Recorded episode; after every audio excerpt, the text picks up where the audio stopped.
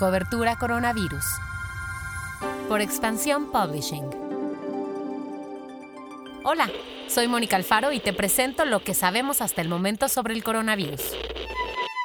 Noticias. La pandemia cambió algunos hábitos de consumo en el mercado mexicano. De acuerdo con Yanira Reyes, líder de Analytics de Nielsen México, el canasto de alimentos Health and Wellness tuvo un repunte entre agosto del 2019 y el mismo mes de este año. Durante este periodo, los productos orgánicos y los llamados superfoods como la leche de almendra, de coco y semillas como la chía y la quinoa crecieron sus ventas un 20% en el mercado nacional. Yanira Reyes dijo en entrevista con Expansión que antes de la pandemia este canasto crecía a ritmos del 10% y tomando en cuenta que el consumo anual en México crece alrededor de 2%, que haya productos que crezcan a 20 es una cosa enorme. Pero los superfoods no han sido los únicos beneficiados. Las botanas identificadas como saludables, como los frutos deshidratados y los productos de nopal y amaranto, también están ganando terreno. De enero a septiembre de este año, el crecimiento de esta subcategoría se ha acelerado hasta 27.6%, mientras que las botanas tradicionales, como frituras y palomitas, decrecieron 2% en las principales cadenas de autoservicio.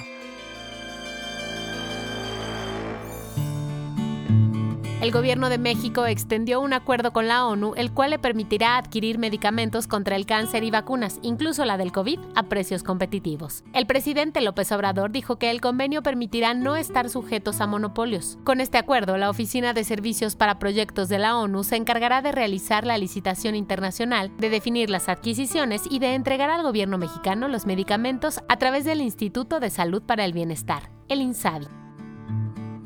Pasamos a lo que pasa en el mundo.